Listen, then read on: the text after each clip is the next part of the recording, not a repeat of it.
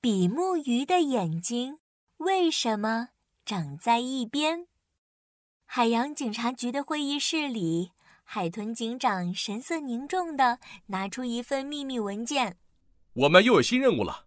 最新消息：犯罪团伙红衣社明天会在海底沙滩交易黄金，只是我们不知道具体的交易时间，也不知道交易人员是谁。大家有什么应对方案吗？海豚警长，我想我们可以事先埋伏在海底沙滩，暗中观察，一旦发现可疑人员，可以立即实施抓捕。嗯，这个方法听上去不错。可是，海豚警长话还没说完。比目鱼警官就勇敢地站了出来。海豚警长，这个任务就交给我吧。你不行不行，太危险了！海底沙滩上空荡荡的，根本没有地方藏身啊。这你不用担心，我们比目鱼家族天生就擅长隐藏在沙子里捕猎。比目鱼警官指了指自己身上特殊的颜色，你看，我的身体又平又扁，身体朝上的一面颜色和沙子非常接近。侧躺藏在沙子里，谁也发现不了。海豚警长仔细地打量了比目鱼警官，还是有点担心。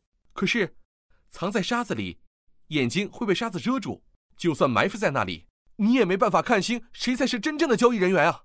哈哈，这就更不用担心了。我的两只眼睛可以同时露在沙子外面哦。你们看，说着，比目鱼警官指了指自己长在同一侧的两只眼睛。还别说，关于你的眼睛，我早就想问了，你的眼睛怎么是长在一边的呀？鱼的眼睛不是分别长在身体两边吗？比目鱼警官笑眯眯地解释起来：“嘿嘿，其实我们比目鱼刚出生的时候是在海面漂浮的，眼睛也是均匀地长在身体的两侧，和其他鱼类也没什么两样。但慢慢的，我们的眼睛就会移动到同一侧。”身体也会扭转过来，这时我们就回到海底生活了。比目鱼警官转了转眼睛，得意地说：“嘿，我的眼睛是不是很酷？”原来是这样啊！那这次的任务就交给你了，比目鱼警官。为了海底安宁与平静，一定要把犯罪分子捉住。是海豚警长，保证完成任务。海底沙滩上，比目鱼警官藏在沙子里。露出两只眼睛，转来转去。这时，一只戴着红帽子的章鱼和一只背着红书包的乌贼出现了。哎呀，有情况！戴着红帽子的章鱼，背着红背包的乌贼，非常可疑。比目鱼警官瞬间提高警惕。红帽子、红背包都是红色的，而红色就是红衣社的代表颜色。只见乌贼摸了摸自己的红背包，和章鱼对起了暗号：一、二、三、四、五。这时，章鱼也摘下自己的红帽子，和乌贼使了个眼色：小猫抓老鼠。暗号对上了，乌贼朝章鱼点点头，打开红背包。掏出了交易用的黄金，啊，是黄金！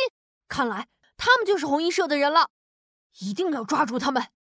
比目鱼警官迅速从沙子里跳了出来，不许动！我是警察，举起手来！呃，是是是是什么？警警警察？呃，快快快快快跑啊！章鱼和乌贼想要逃跑，可是已经来不及了。你们被捕了，跟我回警察局吧！比目鱼警官勇猛地冲上去，制服了章鱼和乌贼。小朋友们，你的好朋友宝宝巴士来喽！你知道吗？